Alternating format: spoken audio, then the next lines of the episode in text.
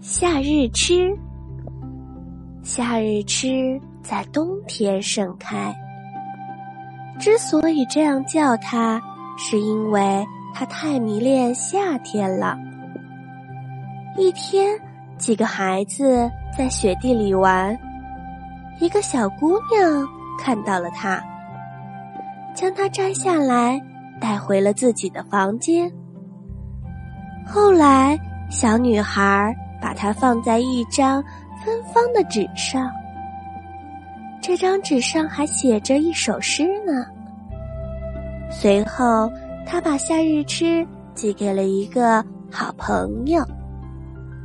信寄到了，男孩读着信，心里可开心了。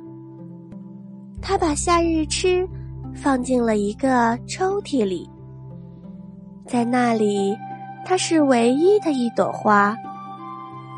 第二年夏天，男孩听说女孩生病了，哭得非常的伤心。